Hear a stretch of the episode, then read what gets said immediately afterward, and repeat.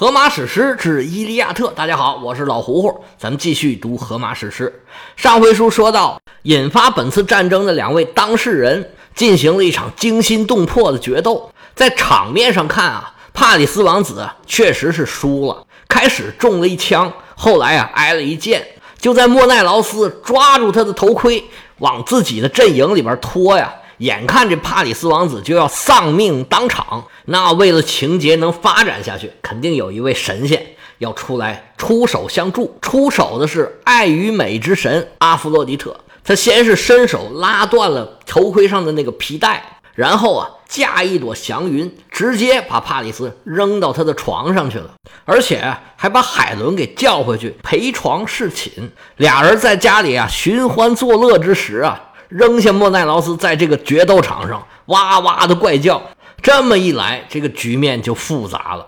表面上看，希腊联军肯定是赢了，赢了是赢了，但是又没有完全赢。在这种情况下，你让特洛伊人马上就投降，他们肯定也不服。但是希腊人肯定觉得自己已然是获胜了。这煮熟的鸭子，难道还让它飞了不成吗？大家这么多双眼睛看着，这帕里斯已然是不行了。这第一枪扔出去的时候都已经受伤了，这剑呢砸在头盔上，都已经基本上给砸死了。而且这个时候，阿伽门农已然对着所有在场的人宣布说：“我们现在已经赢了，你们特洛伊人呢，赶紧给我认输，把海伦给我送回来，还有他的全部财物，他带着所有的东西，还有你们给我们的赔款，这赔的要够数，要不然。”全天下人都会耻笑你们的。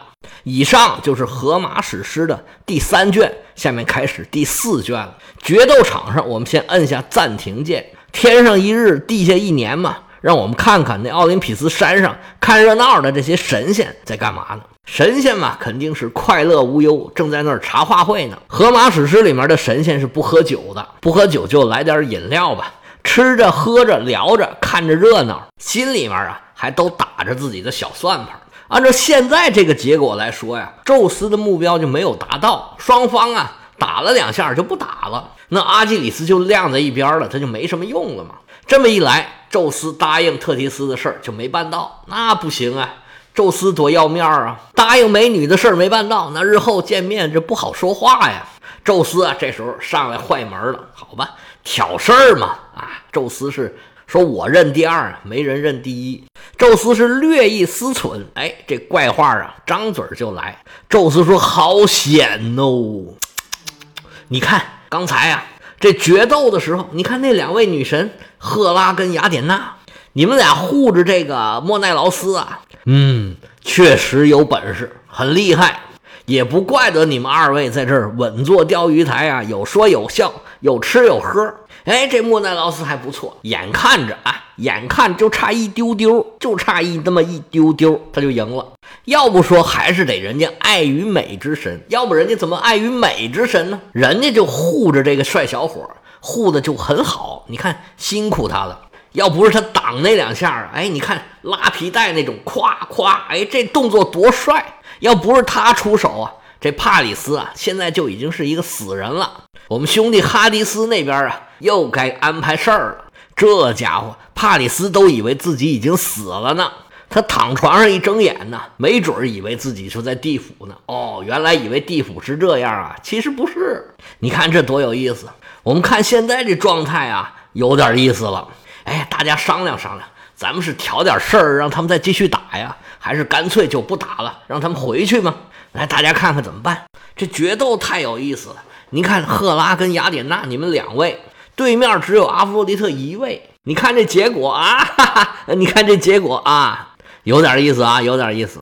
宙斯说话之前呢，雅典娜跟赫拉俩人啊，一直小声在那嘀嘀咕咕，嘀嘀咕咕。他们俩对这个决斗结果呀，不太满意。他们是恨帕里斯，恨特洛伊人啊，恨的是牙根痒痒。就这么轻轻松松放了他们活命啊！这两位女神啊是绝对不会答应的。但是宙斯一顿阴阳怪气儿啊，他的目的就是要让对方把这事儿先说出来。这两位女神听宙斯这么说，早就不高兴了。雅典娜毕竟辈分小啊，坐在那儿面沉似水，哎，不出声。但是赫拉可不惯你这个毛病。宙斯这边哈哈哈哈哈还没哈哈完呢，赫拉这边就出声了，说：“大王您怎么说话呢？您跟谁俩呢？这是？您这说话拐弯抹角，夹枪带棒，这个指桑骂槐，这隔山打牛的，你这什么意思啊？你这王者风范去了哪儿啊？你这想说话你就直说嘛！我们奥林匹斯山上的众神都等你发号施令呢，你倒是说到底想让打还是不想让打吧？”你搁这损我们俩有什么意思呢？你这是看他们人类决斗，你还是看我们决斗呢？反正别人我是不知道，我呀费了这么大劲，把希腊联军这么多人给忽悠到特洛伊来，我容易吗？我我的目的就是彻底把特洛伊给我毁了。一天达不到这个目的，我是一天不能让他们回去。我倒是想看看你这众神之王到底有什么新花样。能保护你这帮倒霉的特洛伊人？宙斯一听啊，嗯，中圈套了，但是不能让他们看出来。宙斯还得假装生气，一拍桌子，冲着赫拉就吼上了：“跟谁说话呢？注意你的态度啊！这帮特洛伊人是招你了，是惹你了。好家伙，你这个七个不服，八个不忿，一百二十个不答应，杀人不过头点地。”你怎么这么大脾气啊？恨不得把特洛伊人都吃了？行吧，你爱怎么样怎么样吧，我也管不了你。不过我得跟你说件事儿，以后啊，我要是收拾谁的时候，你可别拦着我。这回啊，是我让你出手，下次啊，你也别阻拦我。咱们一报还一报。而且啊，我还得告诉你，这个全天下所有的城市里面，最尊重我的就是特洛伊。他们从来都没少过给我的祭祀。你看，这不前两天，咱们希腊人和特洛伊人都给我祭祀的东西了。告诉你说吧，特洛伊人这个贡品啊，就从来没断过。不过这次呢，咱们就这样。你爱咋地咋地，你随便吧。你下次你别拦着我就行。所以你看啊，这里面对宙斯的描写，这是得了便宜还卖乖。明明是自己想做的事儿，还让对方提出要求来，而且呢，要拿出自己一个城市来跟宙斯来交换。所以这里边啊，整个设定，宙斯是智商最高的、最聪明的一个人的一个神。听宙斯这么说啊，这傻乎乎的赫拉呀，还挺高兴。说那好啊，我最喜欢的城市啊有三个：阿尔戈斯、斯巴达，还有一个叫穆凯奈。以后啊，他们要是有谁得罪你了，我是绝不阻拦，你爱怎么收拾他们怎么收拾他们。哎，而且我也知道啊，我拦着你也拦不住，你多厉害呀，多有劲儿啊。其实啊，我也没有那么多想法，我也就是让你尊重我一下。你是神，我也是神。你妈是谁？你爹是谁？那不跟我都一样吗？咱们俩呀，一夜夫妻百日恩。你对我好一点，也给众神做个榜样，不是吗？咱们俩呀，互敬互爱，互相帮助，做一对模范夫妻，好不好？宙斯听到这儿都快乐出声来了，不过还是憋着劲儿，假装自己啊余怒未息，很勉强的点了点头。赫拉说：“要不这样吧，我们派雅典娜去，让他挑逗挑逗特洛伊人。要是特洛伊人先动手了，之前那个合约就算是废了。两边啊，无论如何都得继续打下去。”宙斯说：“行，这件事儿啊，就这么安排吧。”雅典娜听见了吗？雅典娜听见说自己，早就把头抬起来了。他是跟赫拉一伙的，就恨不得赶紧把特洛伊给打下来。然后啊，烧光、杀光、抢光，三光政策才能消我心头之恨。他听说呀，赫拉准备让他下去。之前啊，俩人嘀嘀咕咕、嘀嘀咕咕，已经打好了这个算盘了。听见父王的命令啊，一声得令啊，兴冲冲的就冲下了山去，两步就赶到了特洛伊的战场。现在这个战场处于一种很尴尬的状态，双方都不知道下一步应该怎么办。不管是希腊联军还是特洛伊联军，都知道这个决斗算是结束了。但是结果是什么呢？好像希腊联军赢了，但又好像没完全赢。那下面应该干什么呢？好像大家都不知道应该怎么办。除了莫奈劳斯一个人在中间是哇哇大叫、指天骂地啊，在那诅咒帕里斯，后悔自己没有一剑把他给杀了。其他的人都陷入一种尴尬的沉默之中，包括双方的主帅。都不知道下一步应该怎么办了。这些当兵的都在底下嘀咕：“这是咋办呢？这就不打了啊，还是得继续打？到底怎么回事啊？下面我们应该是回去呢，还是准备打仗呢？”正在所有人在犹豫疑惑之间，这雅典娜是翩然降下，来到了特洛伊联军的队伍之中。他化身叫劳多科斯的一个勇士，这位啊，就是之前陪着普里阿摩斯一起去祭祀的那个安特诺尔的儿子。雅典娜来到特洛伊联军的队伍之中，是左穿右插，两只眼睛不住的撒嘛。他到处在找啊，找一个人，他找谁呢？他在找啊，特洛伊联军里面的神射手，名字叫潘达罗斯。这潘达罗斯可不是等闲之辈，他爷爷是普里阿莫斯，他的父亲是赫克托尔的弟弟帕里斯的哥哥，名字叫卢卡昂。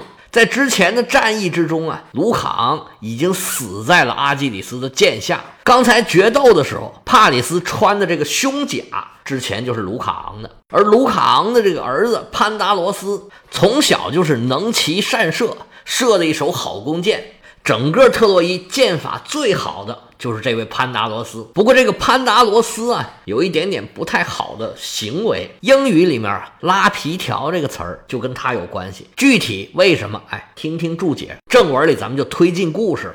这潘达罗斯啊，手上有一个宝兵刃，就是他背后啊背的这把弯弓。他这个弯弓啊，可有来历。从哪儿来的呢？从一头野山羊的脚，从那儿上拿下来的。这潘达罗斯从小射箭啊，射着射着就觉得，哎呀，自己这个箭没有劲儿。那箭没有劲儿是为啥呢？是因为弓不行，这弓啊太软，自己的力量啊发挥不出来。试了很多种材料。哎，这个也不行，是那个也不行，到底什么能行呢？哎，他就盯上这个山羊了。这个山羊上山，山撞山羊角啊，这个角啊是越撞越结实，而且呢，它作为一种生物制品，它不但结实，还有韧性，还有弹性。